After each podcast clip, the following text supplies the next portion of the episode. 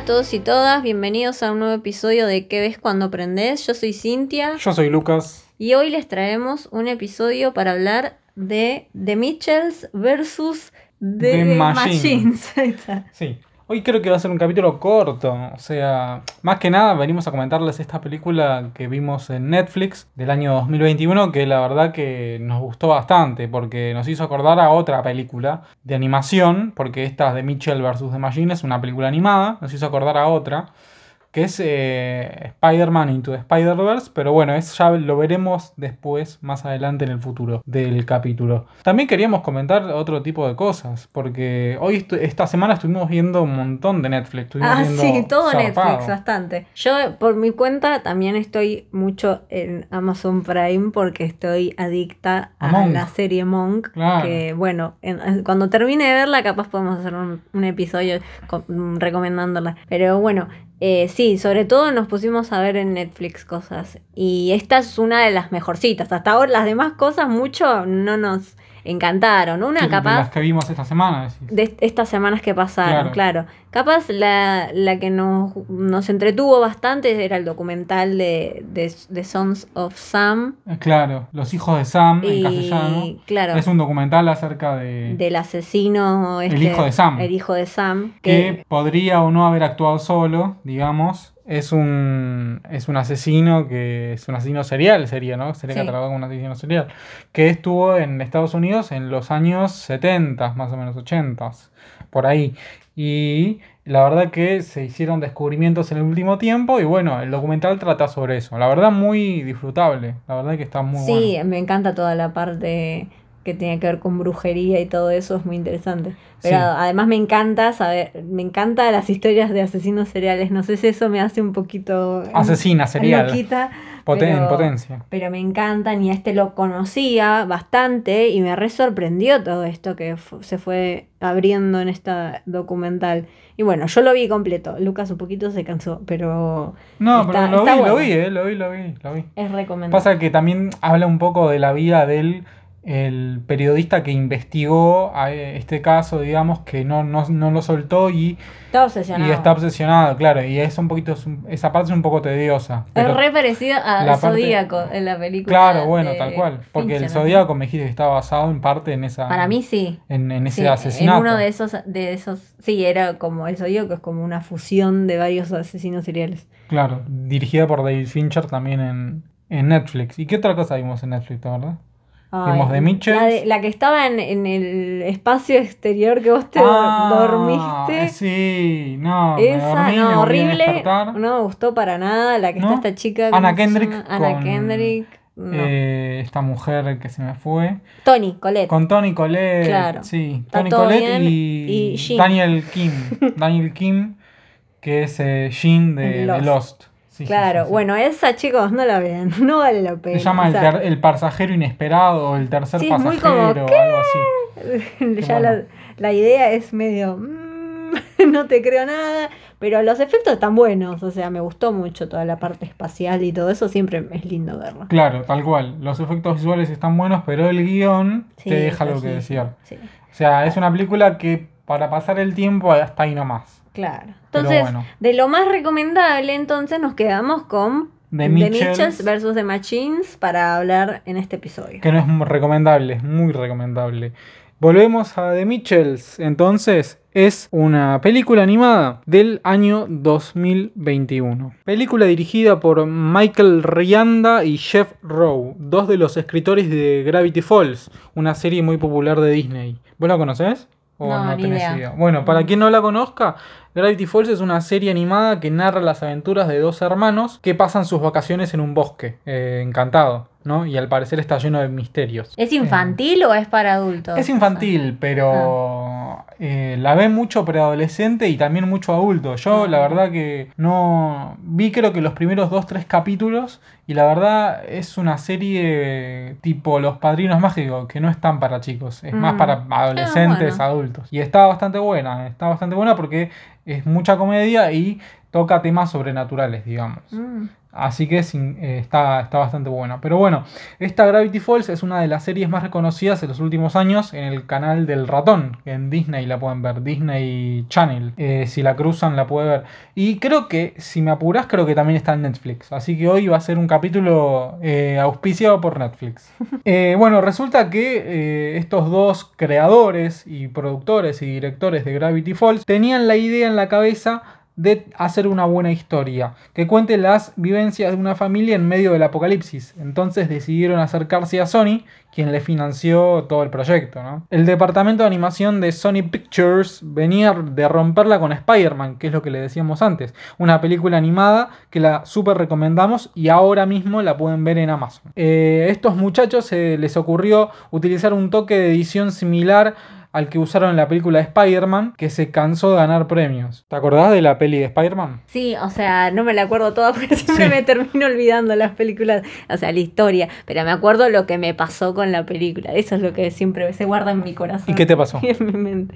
No, me encantó cómo usaron la técnica de la ilustración de la historieta. Está plasmada en toda la película, esa, esa la tipo ilustración, las, eh, no sé, los trazos, se notan. Mm. Va, yo que, que este dibujo me, me Te das cuenta, claro.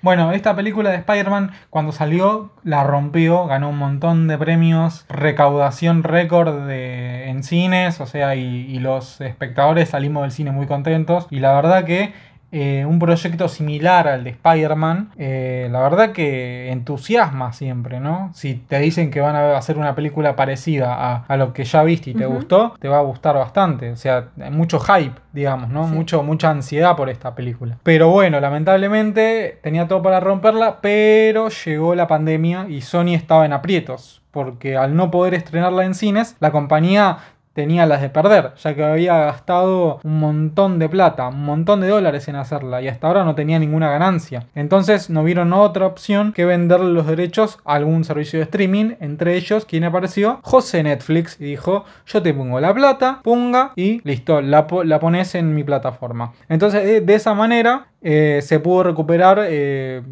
bastante de la inversión ya de Sony. Y bueno, eh, la película la verdad que fue un éxito, porque creo que el fin de semana, eh, el primer fin de semana que se estrenó, la primera semana, eh, creo que en todas las redes sociales estaban hablando de esta película. Se veía todo el tiempo gente recomendándola, así que era muy divertida y todo eso. Y por eso también la vimos nosotros, porque más allá de que sea un buen título, digamos, siempre esperamos, o por lo menos yo, ¿no? Espero que, gente la vea, ¿no? Espero a Conejillos de Indias, a ver qué tal. Y la verdad que gustó bastante y dijimos, bueno, vamos a tener que verla y la verdad que nos encantó. Sí, igual ya de por sí, al tener la onda de Spider-Man, ya estábamos adentro, ya nos había conquistado por ese lado. Sí, tal cual. Bueno, película de 2021, como les dije, protagonizada por Danny McBride, Avi Jacobson y Maya Rudolph, quien ya trabajó en tres películas de Sony Animation, Maya Rudolph. Mira ah. vos, Emoji Movie, Angry Birds 1 y 2. Mm. Y Maya Rudolph también, eh, gran comediante, que está casada con el... Nada que ver este dato, pero dato random. Pero es el, la mujer de eh, Paul Thomas Anderson, un gran director de cine para algunos y un pésimo director de cine para otros, en los que me incluyo, que no me gusta para nada el chabón, pero bueno, las películas de él son muy alabadas en la industria, pero bueno, eh, qué sé yo. Y también eh, dato random, es la voz. Ah, Maya, Maya, sí, sí, a eso iba. Claro. Sí, sí, claro. o sea, el chabón que importa, ¿no? Sí, la mina, la mina. Maya Rudolph es la voz de la monstrua de las hormonas de... Ay, me olvidé el nombre de la serie. Big Mouth. Big Mouth. Me encanta esa serie, nos está Bien, está bien que nos olvidemos porque es esto, ahora estamos grabándolo en un domingo a la tarde, después del almuerzo, o sea, ya es horario de siesta y las neuronas se están apagando de a poco. Entonces, está bien, está bien que nos equivoquemos. Bueno, y la historia en sí es la siguiente. Los Mitchell son una familia atípica, algo disfuncional, pero también cariñosa se van a un viaje por carretera en un intento por reencontrarse como familia antes de que la mayor de los hijos, Katie, se vaya a la universidad. Estaba teniendo problemas con su padre, Katie, muchos confrontamientos. Este se ve interrumpido, este viaje, por un inesperado levantamiento tecnológico que amenaza a la humanidad.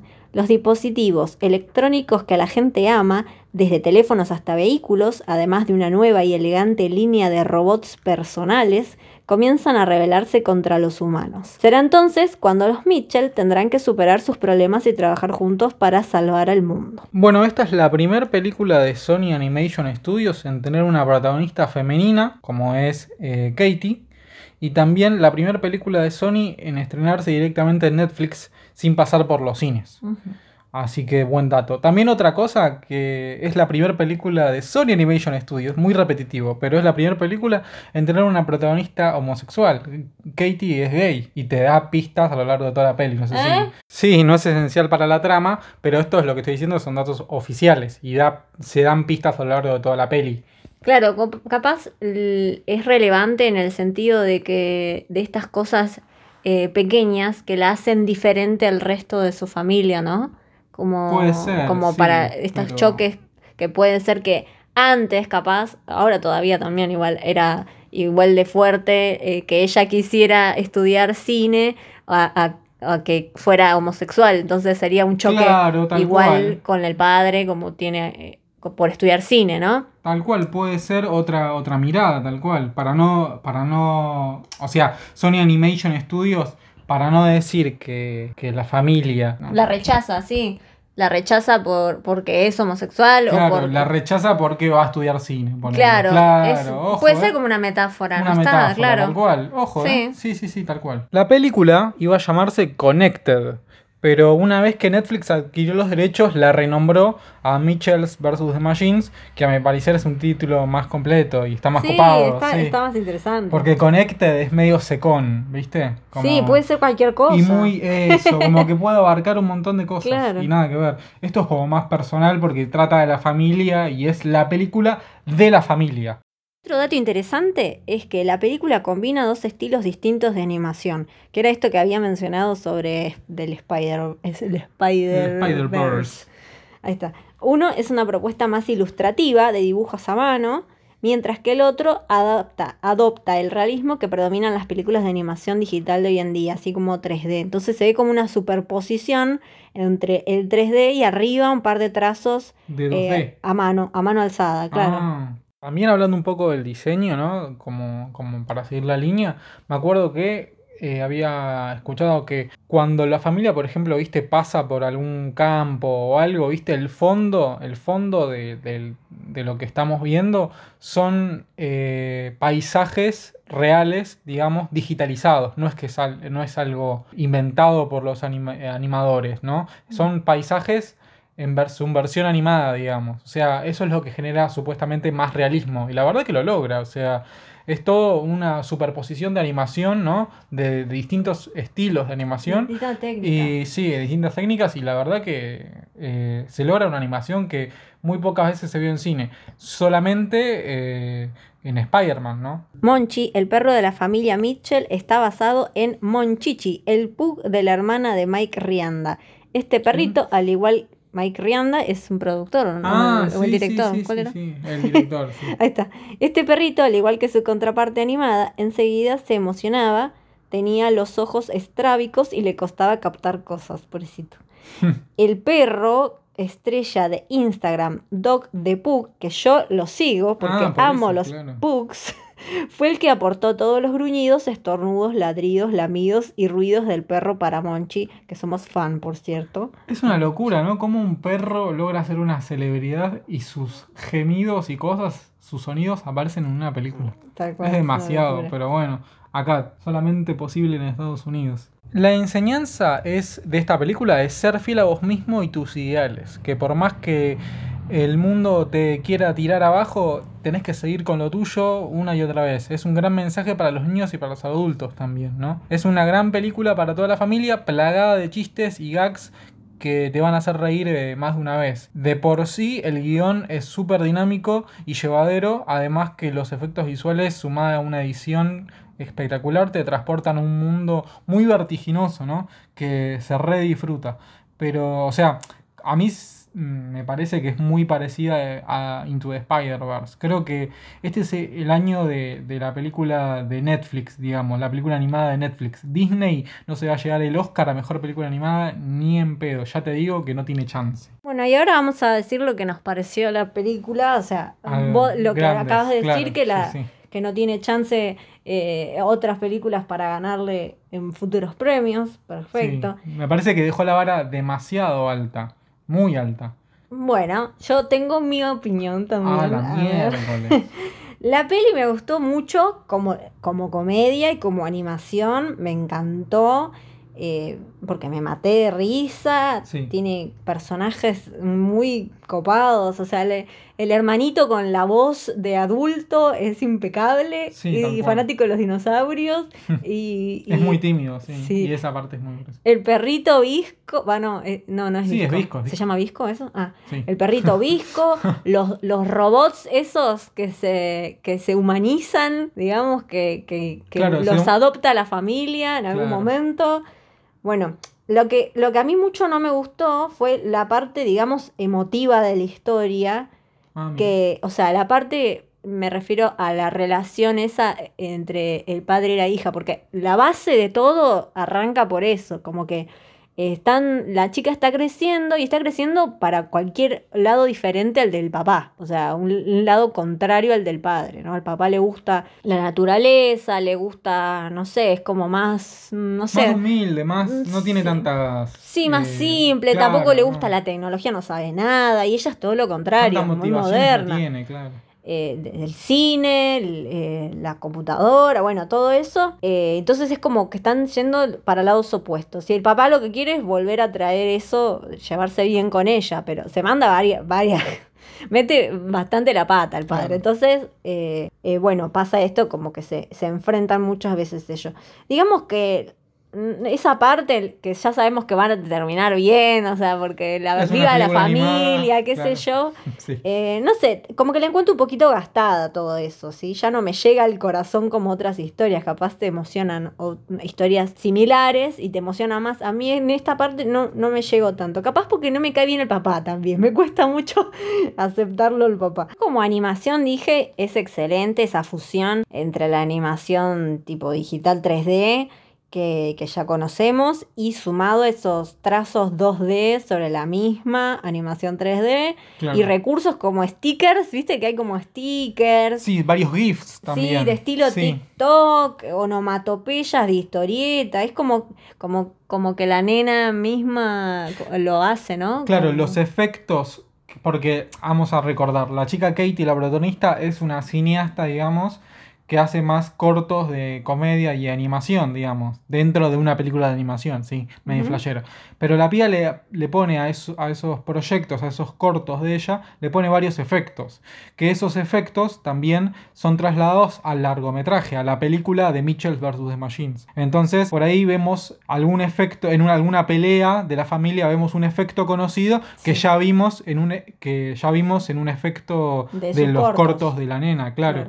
Entonces es algo muy, muy peculiar y la verdad a mí particularmente, ya que lo mencionas, me gustó bastante. También me hizo acordar a, bueno, volviendo siempre a lo mismo, ¿no? Porque parece que estamos muy repetitivos, pero es así. Son cosas que se aplicaron también en Spider-Man. En Spider-Man, por ejemplo, el sentido arácnido de, de Peter mm. y de Miles Morales, a veces, viste, sonaba como, como esos GIFs también que podemos que podemos ver en esta película, digamos. Esos pequeños efectos que parecen ser de 2D o de otra computadora de animación, ¿viste? Parece como que usaron varios programas para hacer varios efectos. Como que me da la impresión esa, ¿no? Y a su vez, como está, la historia está narrada desde la perspectiva de la protagonista, ¿no? También se siente medio como un diario personal, digamos, ¿no? Y que en los diarios eh, va, yo como niña escribía mi diario y se llena de stickers, se llena de, de, notitas con las letras, las palabras eh, típicas nuestras, o sea, algo así, está como decorada así la, la película, ¿no? Con, con, el estilo de ella y también... Sí, sí, bien a su estilo, bien Katie es, sí, sí. sí. Eh, bueno, también, bueno, las cosas de la comedia, bueno, el perrito ya dijimos, que es un capo total, nos mata de risa, bueno, los robots fallados, Eh, y la malvada de la historia, que sea un celular con la voz de Olivia Colman, creo Sí. que es lo más maravilloso que vi en mucho tiempo. Sí, o sea, ya que sea, yo escuché una voz inglesa, un acento inglés, y dije, ¿quién es esta voz? Es Primero que me, me encanta claro. que sea inglés. O sea, la elección de que sea con acento inglés es excelente. bueno, sí. Eh, porque ya de por sí te pone medio un- una cosa de malvada, más o menos. Eh, Y bueno, a mí me pasó que cuando la escuché la voz dije, para esta voz es media conocida. La Yo no la a buscar- sacaba, claro. la empecé a buscar en mi cabeza, digo, ¿qué es esto? ¿Qué es esto? ¿Qué es esto? Digo, ¿será Olivia Colman? Y la tuve que buscar y era efectivamente Olivia Colman. claro, y esta, la idea de que este celular, que era del capo del tipo, el, ¿cómo se llama el dueño de El Apple? Steve Es- Jobs, Sí, claro. era como el Steve Jobs de, esta, de este mundo. eh, era el celular de él y lo tira a la basura y la mina se chifla y empieza a controlar el universo. Eh, me encanta cómo eh, se burla de los humanos todo el tiempo. Sí, obvio. Y de la, de- se muestra mucho también la adicción a la tecnología de los humanos. Es que claro. y ella también eh, sa- satiriza eso, hace... Sí, ese es el punto de la película, porque, Claro. o sea, nos, nos, nos hace ver a todos como unos estúpidos que estamos atrás de un Tal celular, ¿entendés? Y que y, eh, qué tan dependiente de la tecnología estamos, ¿no? Eso también Sí, es- eso, nos, deja, eh, no- nos deja en evidencia. Y nos reímos de eso, Sí, porque obvio, decimos, obvio. Es claro. algo- es algo paródico. sí, tal Sí. cual. Eh, tenemos, por un lado, ya decíamos, la historia del padre y la hija, que está ahí la relación medio tensa y que la hija se está yendo y se está separando de la familia. Y tenemos esta también esta parte de, de que el fin del mundo. Sí, Se viene el fin del mundo controlado por toda la, la tecnología que quiere matar o poseer a todos los humanos y los humanos perdidos sin esta tecnología, ¿no? Digamos, es una versión animada de Terminator, versión comedia también, más o menos. Más Sí, o sí. menos, sí. Sí. Así que, nada, súper recomendable por mi parte. Solo esa parte, esa cosita que no, no, Sí, no a mí- soy fanática de la relación esa, esa parte. No me llegó tanto, me, me llega más todo lo demás, ¿no? Claro, la- bueno, yo escuchaba que vos decías que por ahí es un poco tanto repetitivo, y sí, creo que sí, es, es repetitivo y además ya se sabe en un futuro, o sea, como ya la estás viendo y decís, claro, acá terminan todos abrazados, dándose Sí. besos, porque es lo común. Pero es- tiene cosas muy piolas, así que la sacan de la nada y, y te recupera. Sí, sí, a obvio, full, por ejemplo, cuando la mamá Maya, Maya Rudolph aparece matando a todos los robots porque agarraron a su hijo, al, al hermano chiquito de Kate y se vuelve loca y es como una superheroína sacadísima, me encanta, Claro, una sí, mamá sí. furiosa. Esa- Aparte, más allá de que Maya sea una actriz del carajo y es una actriz, una, ¿cómo se llama? Voice actor sería, voice, Sí. voice actriz, eh, actriz de voz. Y es una mina que está laburando hace un montón en esto y, y le pone pero una garra tremenda y nosotros recomendamos otra serie, Big Mouth, en Netflix, de animación y de comedia también. Y, y la mina se zarpa en esa, en esa serie. La verdad que es. Es, Es un- excelente. sí, es la verdad que es, es para, para ver todos los proyectos animados que ella le ponga la voz, porque la verdad que vale la pena, digamos. El, el solo hecho que esté ella vale la pena. Así que sí, yo también por mi parte lo que me pareció fue bastante, un poquito largas me parece, un poquito mucho. Podrían haber acortado ciertas partes y varios chistes no me hicieron tanta gracia, pero sé que la película es para toda la familia, que por ahí los chistes a mí no me hicieron gracia, pero por ahí a un nene, a una nena, Claro. sí. Eso sí lo entiendo, es pero... lindísima para ver con la familia. Sí, tal cual, ¿eh? Es para sentarse y pasar una tarde divirtiéndose. Y adultos también, nos Sí, morimos obvio. de risa nosotros. Nosotros no tenemos hijos ni nada, pero tenemos, tenemos una perra que eh, molesta todo el tiempo, pero la queremos igual y la perra no se quedó a ver la película claramente, pero nosotros sí, nos pareció, a mí, eh, vuelvo a repetir, un poco larga, pero eh, se lleva bien, digamos. Es una película dinámica, pero larga, digamos. No, súper agradable la peli y nada, la recomendamos para toda la familia. Sí. Y este no es un capítulo auspiciado por Netflix, aunque pareciese, porque estamos hablando de proyectos solamente de Netflix. Pero bueno, lo cerramos acá, si te parece. Dale. Bueno, ya saben, encuentren eh, Spider-Man Into Spider-Verse en Amazon. Si les gustó Ahí esta está, película. Ahí no estamos hablando de Claro, ahí no estamos hablando de Netflix, así que nos van a sacar el auspicio en un segundo. Eh, no, mentira, ojalá nos pague Netflix, ¿sabes qué? Chao, ¿sabes qué? delivery todos los días. Así que bueno, terminamos este capítulo. Mi nombre es Lucas. Yo soy Cintia. Y nos escuchamos el próximo capítulo de ¿Qué ves cuando aprendes? Abrazos, besos, cariños. Adiós.